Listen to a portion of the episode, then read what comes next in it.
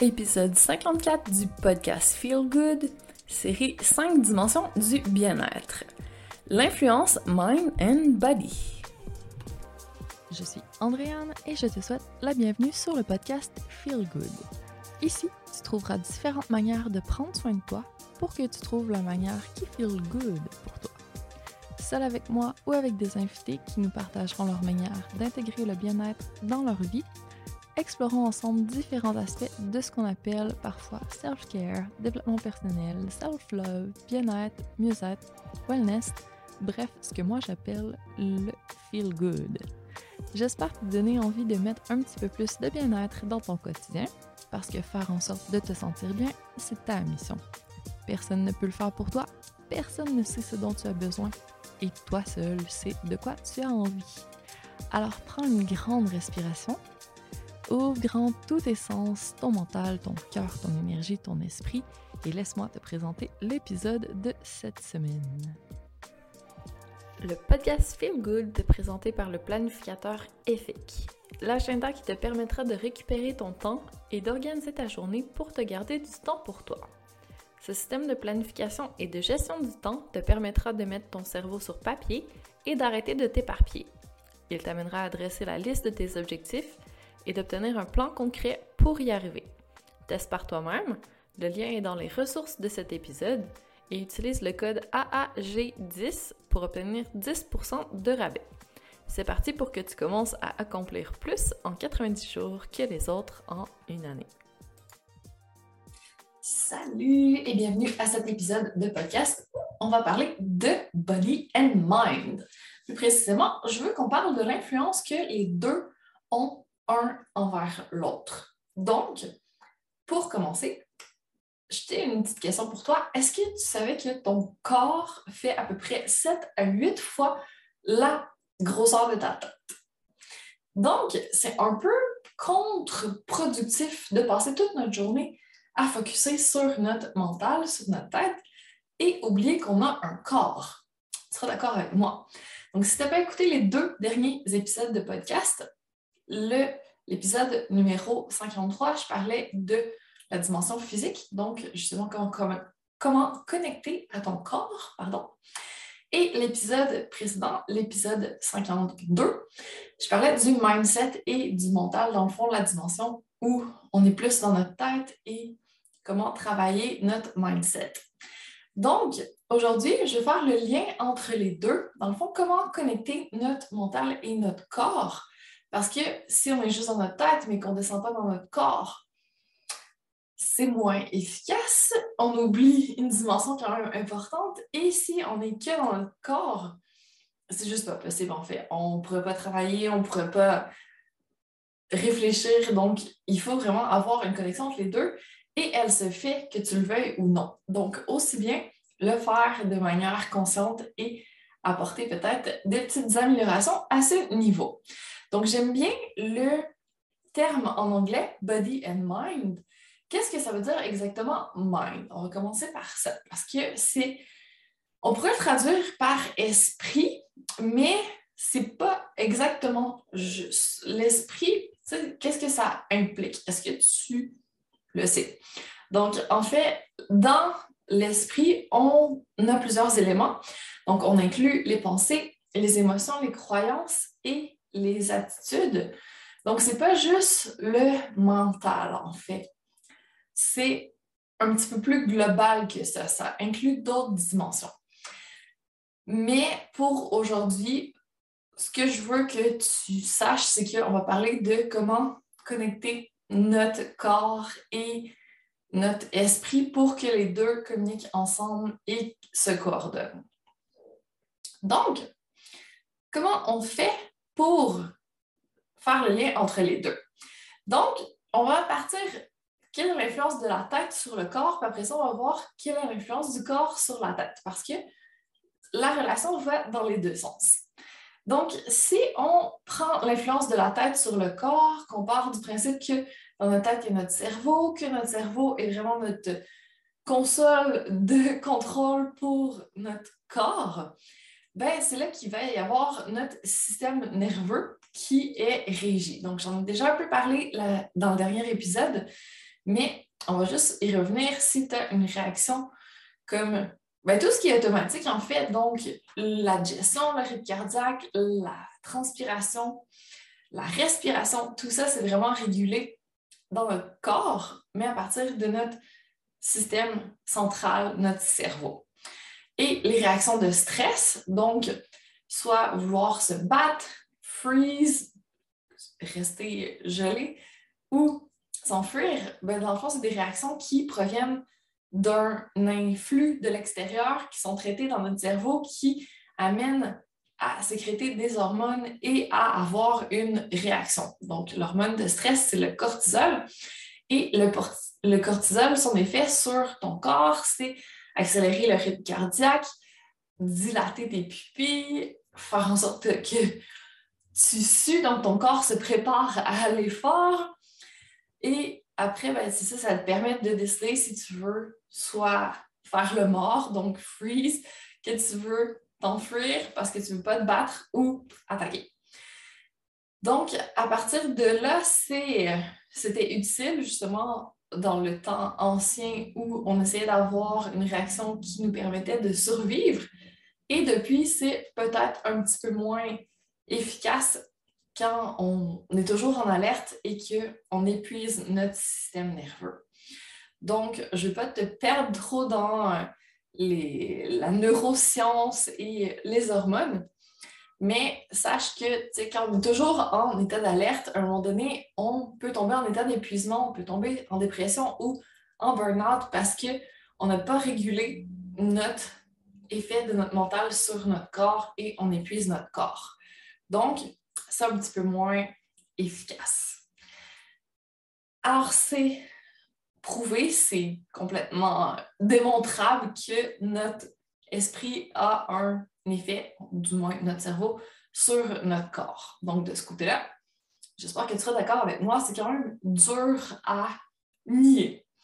Et ensuite, si on prend à l'envers, donc si on regarde l'influence du corps sur la tête, donc le corps, c'est de là que viennent les signaux de l'extérieur. Donc, il y a quand même un effet, c'est une remontée d'informations qui se fait vers la tête. Et notre corps, c'est par là que passent, dans le fond, nos habitudes de vie, si on veut. Donc, on respire de l'oxygène pour nourrir notre cerveau, pour nourrir tout le reste. Il y a notre alimentation qui va passer par notre corps, notre pratique d'activité physique. Et tout ça va avoir un impact sur les maladies qu'on peut développer. Donc, si on n'a pas des bonnes habitudes de vie, on peut développer des maladies métaboliques, donc aller chercher euh, le, ben, développer au fil du temps un diabète ou de l'hypertension ou des euh, maladies cardiaques. Il y a plein de choses qui sont reliées à notre style de vie, donc qui sont vraiment euh, physiques. Mais il y a aussi des maladies qui sont un petit peu plus nébuleuses, on va dire. Donc, où il pourrait y avoir une influence au niveau psychologique si on a des traumas, si on a des choses qui ne sont pas réglées plutôt au niveau psychologique, ça peut avoir une influence sur les maladies qu'on développe. le cancer, c'est pas tout à fait tout bien compris. Il y a plein de maladies au niveau plus intestinal, qui auraient des réactions qui pourraient être liées à nos émotions. Il y a des réactions comme euh, serrer des dents, le bruxisme, ça peut venir du stress. Donc, il y a différentes choses qui peuvent provenir de notre psychologique, mais qui se traduit dans notre corps. Donc, c'est. En fait, on peut y croire ou non. C'est pas tout à fait démontré euh, hors de tout doute, mais il y a de plus en plus d'études là-dessus. Donc, tu peux t'intéresser à différents travaux qui ont été menés par des docteurs, entre autres, ou des psychologues, qui vont te parler de la relation justement entre les deux et comme quoi, au niveau psychosomatique, il peut se passer des choses dans notre corps qui proviennent d'une cause un peu plus profonde, c'est pas juste physiologique. Et si on veut vraiment régler le problème de santé, ben c'est sûr qu'on peut aller vers la médecine traditionnelle et prendre des médicaments ou avoir une opération ou essayer de régler dans notre corps directement le problème. Mais des fois, ça peut revenir, des fois, c'est pas totalement guéri parce qu'on n'a pas été jusqu'à la source profonde du problème. Je ne sais pas si tu connais aussi des gens qui ont mal au dos ou tu sais, il y a certaines tensions qui sont tenues dans notre corps. Et, on a beau faire des scans, on a beau regarder au niveau, euh, est-ce que c'est une hernie discale, qu'est-ce qui explique exactement ce problème au niveau du dos, par exemple? Et physiquement, il n'y a rien, mais la personne est quand même en douleur. Donc, des fois, on sait comme pas, ça s'explique pas au niveau physique. Ça peut provenir de d'autres choses. Donc, après, à toi de voir si tu y crois ou non. C'est pas tout le monde qui est prêt à faire un travail au niveau plus psychologique pour avoir un impact positif sur son corps. Mais je t'invite quand même à envisager la chose. Si tu as des problèmes qui ne se règlent pas, que tu as essayé plein de choses puis que tu n'arrives pas à trouver une solution qui est vraiment efficace, peut-être que la solution ne se situe pas au niveau de la dimension physique la médecine plus de ton corps. C'est peut-être un travail un petit peu plus subtil et profond et qui remonte à un peu plus loin, qui t'amènerait des résultats intéressants. Donc, si tu as envie d'explorer cette piste, il y a plein de choses intéressantes. J'ai lu récemment le livre de Gabrielle Bernstein, son dernier livre, Happy Days, et je ne l'ai pas fini encore tout à fait, mais c'est vraiment justement sur comment faire en sorte de traiter de façon profonde les traumas pour s'en débarrasser et enlever les impacts que ça a sur notre corps. Elle, elle parle justement de ses problèmes, qu'elle a eu une dépression postpartum, qu'elle a eu beaucoup de problèmes au niveau de serrer les dents, au niveau de ses intestins. Aussi, les exemples que j'ai donnés tout à l'heure, ça provenait d'elle. Donc, que pour régler tout ça, ben, elle a dû faire un travail sur ses traumas. Et il y a aussi d'autres disciplines qui sont vraiment intéressantes. Je ne sais pas si tu connais la psychokinésiologie. Donc, c'est un moyen d'aller chercher dans ton enfance. Dans le fond, ça passe un peu par les problèmes que tu peux avoir avec euh, tes parents.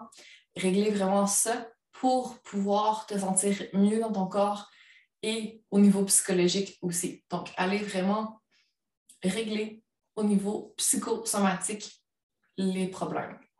Et il y a d'autres aussi docteurs qui se sont intéressés au sujet. J'ai un livre à ce sujet et le nom de la personne m'échappe, mais je vais le mettre dans les, dans les ressources de l'épisode. Mais en fait, il a vraiment écrit un livre sur quand on a mal en quelque part, c'est quoi les causes possibles qui se cachent derrière, à quoi ça peut être relié.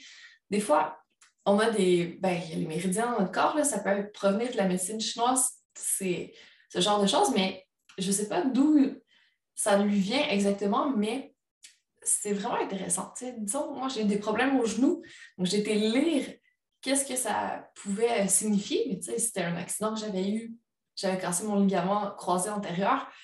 On peut se dire, bah, c'est totalement physique, mais quand je lisais sur euh, le genou quelle était sa signification, il y avait quand même des liens que je pouvais faire avec pourquoi c'est mon genou qui a lâché dans l'accident et non pas d'autres choses. ça peut quand même ouvrir des portes. Donc, je t'invite vraiment à ouvrir ton esprit et à commencer à t'intéresser au sujet. Peut-être que tu étudies ça depuis longtemps déjà et que tu te connais bien dans le domaine et tant mieux. N'hésite pas à nous partager ton expérience, à savoir toi, est-ce que tu crois à ce lien entre le corps et l'esprit, est-ce que tu penses qu'il y a une influence body and mind? Et si ce n'est pas du tout le cas, est-ce que tu serais prêt à commencer à t'ouvrir? Est-ce que juste au niveau curiosité, tu pourrais ouvrir des portes et aller voir justement comment ce que les autres en pensent, ce qui a été écrit sur le sujet pour te faire une idée de ton côté. Et si tu es prête à tester, ben, il y a une connexion vraiment plus simple que tu peux faire. après ça, je vais te donner des suggestions pour travailler plus en profondeur aussi. Donc, si tu es prête à passer de la théorie à l'action, pour te connecter un petit peu plus entre ton corps et ton esprit, je t'invite vraiment à utiliser tes sens. Donc, tout ce que tu peux faire de façon consciente pour éveiller tes sens, ça va t'aider à utiliser ta tête et ton corps en même temps et à les amener à travailler ensemble. Donc, par exemple, ben, j'ai écrit un article sur le sujet, tu peux aller consulter. Je parle vraiment de quoi faire pour éveiller ton ouïe, ton toucher, ton odorat, ton goût. Je te donne des, des petites expérimentations à faire. Mais aujourd'hui, je veux te parler de prendre soin de ton corps. Donc, ça va t'aider aussi si tu peux t'offrir un massage, donc ça fait du bien tant au corps qu'à l'esprit. Si tu peux prendre un bain, faire de l'acupuncture, peut-être du Reiki. Donc là, ça t'amène à travailler au niveau de ton énergie, l'acupuncture aussi. Donc, ça peut travailler sur d'autres dimensions, mais en passant par le corps. Si tu arrives à manger en pleine conscience aussi, ça va connecter un peu plus ta tête et ton corps pour t'amener à te rendre compte de ce que tu fais. Souvent, on mange de façon machinale parce qu'on est pressé, on n'a pas le temps, il faut manger, puis on ne le fait pas de manière délibérée. Justement, c'est un bon moment pour connecter avec nos sens. On va aller chercher le goût, donc on peut sentir, on va aller chercher l'odorat, regarder ce qu'on mange, voir les couleurs, quelles vont être les textures. Donc, c'est vraiment un moment où on peut connecter beaucoup avec nos sens et vivre une expérience plutôt que de faire juste de façon machinale parce qu'il faut manger, puis on le fait trois fois par jour minimum, donc depuis 30 quelques années. Donc, c'est pas important. Mais en fait, manger de façon consciente, ça peut être vraiment intéressant. Ça va te ramener aussi à ton intuition, à ce que de quoi tu as besoin, quand tu as plus faim, que tu peux arrêter. Donc, ça peut vraiment être une pratique intéressante à développer parce que de toute façon, il faut le faire à tous les jours. Donc, pourquoi pas utiliser ce moment pour en faire un moment de connexion body and mind.